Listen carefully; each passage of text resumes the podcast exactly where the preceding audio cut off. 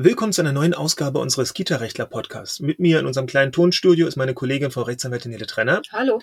Und ich bin Rechtsanwalt Holger Klaus und wir wollen uns heute mal über ähm, Urteile unterhalten, die auf den ersten Blick relativ seltsam anmuten, weil es geht darum, dass Leuten gekündigt worden ist, weil sie wegen ganz ja, wegen Kleinigkeiten, wegen ähm, ganz kleinen Geldbeträgen, die am Ende sozusagen den, den, den, den Ausschlag gegeben haben, angeblich ihren Arbeitgeber, ja, hintergangen haben. Drücken wir es mal so aus. In, in der Presse war vor kurzem der, das Urteil, was dann zum Glück für die Erzieherin ausgegangen ist, die wegen eines äh, Stückchen Schokolade wohl äh, gekündigt werden sollte.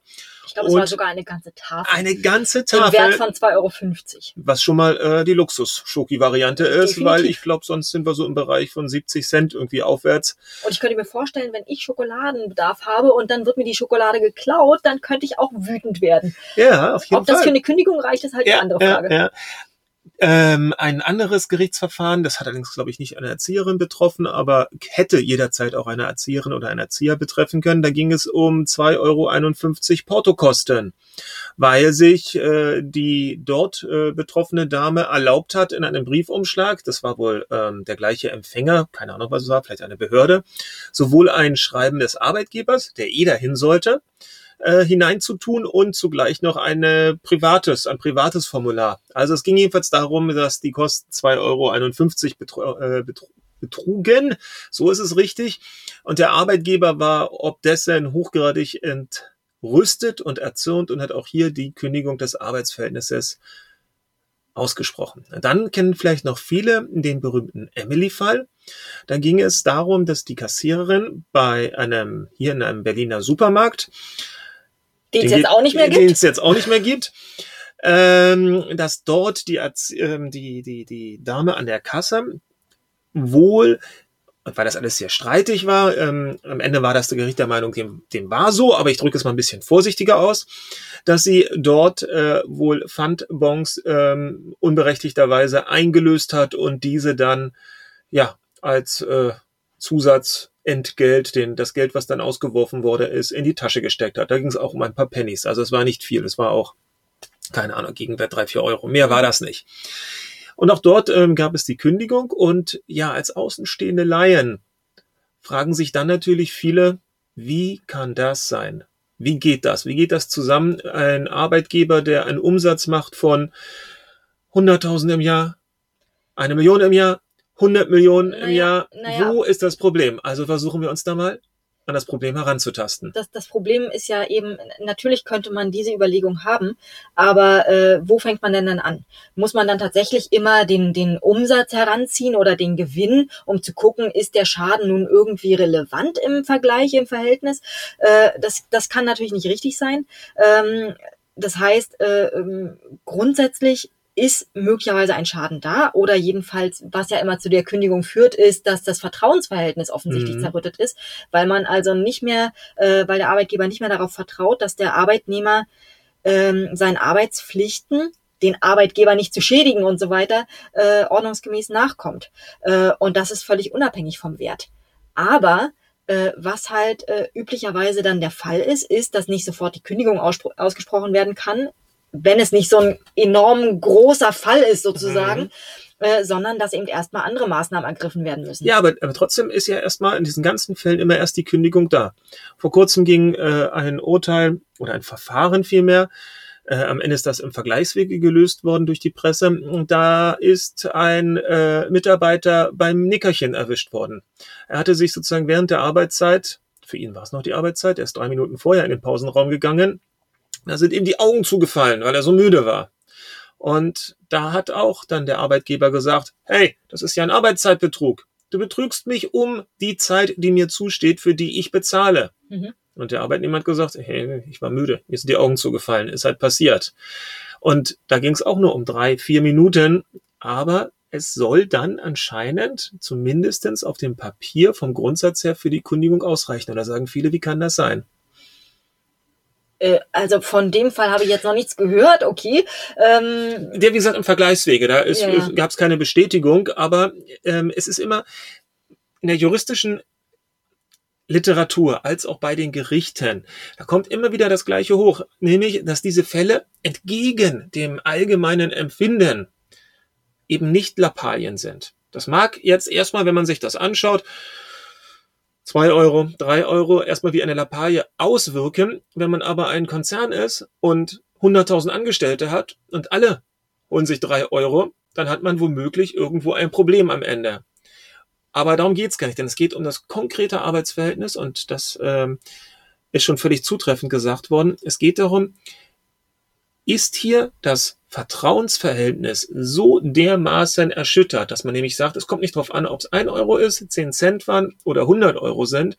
Es geht darum, dass jemand vorsätzlich, nicht, ist ja nicht aus Versehen irgendwie der Brief in, die, in den, in den Portoumschlag geworfen worden und nicht aus Versehen ähm, ist äh, ein Pfand, äh, Pfandbon eingelöst worden und nicht aus Versehen ist ähm, die Schoki auf einmal abhanden gekommen, sondern da hat sich jemand in dem Augenblick über die berechtigten Interessen des Arbeitgebers vorsätzlich hinweggesetzt. Beim Einschlafen bin Weil ich ein bisschen meinte, vorsichtiger. Dass er, dass er da einfach äh, ein Recht drauf hat oder dass er, dass ihm das jetzt zusteht dass oder das dass jetzt er schon das so einfach passen würde. Ja, genau.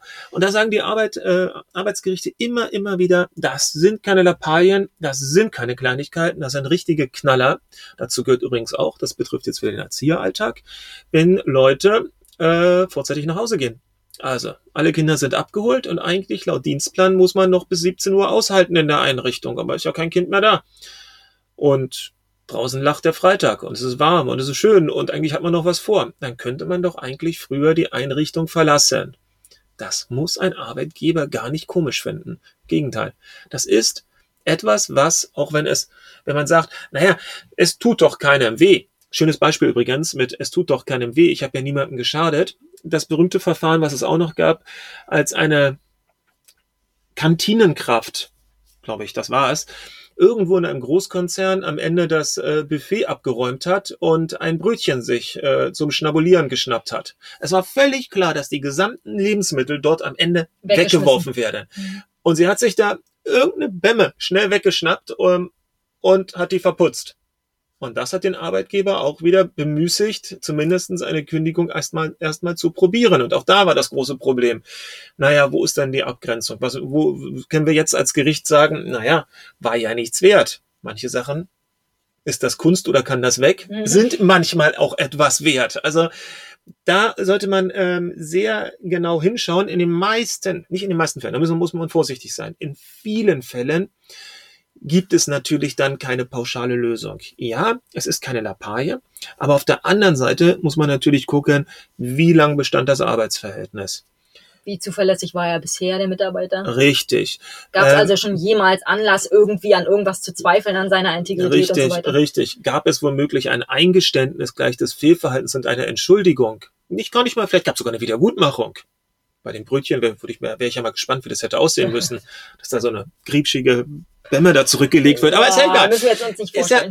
Also da würde man dann im Einzelfall gucken oder, oder das ist dann das Negative, wird womöglich alles rundweg bestritten oder was häufig leider dann auch vorkommt, werden noch andere Kollegen ne, damit reingezogen, frei nach, äh, ich war es nicht, also kann es ja. nur jemand anders gewesen sein. Oder, oder auch dieses äh, sämtliche Schuld von sich weisen im Sinne von, nur hab dich mal nicht so. ja, Das die war doch- Uneinsichtigkeit. Das, ja, Uneinsichtigkeit. Das war doch jetzt nur ein Kugelschreiber, den ich f- zu Hause brauchte, oder es war doch eben nur die Tafel Schokolade. Meine Güte, ja. Äh, übertreib mal nicht so und äh, komm mal wieder runter. Ist halt nicht richtig. Mhm, mhm.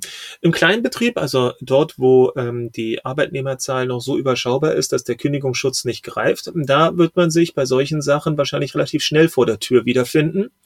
Ähm, dann, wenn man bereits den Kündigungsschutz genießt, nach dem Kündigungsschutzgesetz, können solche so ein Fehlverhalten, Vergehen würde ich mal nicht sagen, kann so ein Fehlverhalten durchaus zu einer Kündigung führen. In den meisten Fällen allerdings wird ein Gericht sehr genau hinschauen, ob nicht erst eine Abmahnung, weil es ist ja ein Verhalten, es ist ein steuerbares Verhalten, hier eine Abmahnung angemessen und verhältnismäßig gewesen wäre, nämlich frei nach dem Motto, ein Schuss vor dem Bug braucht man noch, damit eben der Arbeitnehmer weiß, oha, oha ich habe hier richtig was falsch gemacht, noch einmal und ich bin draußen.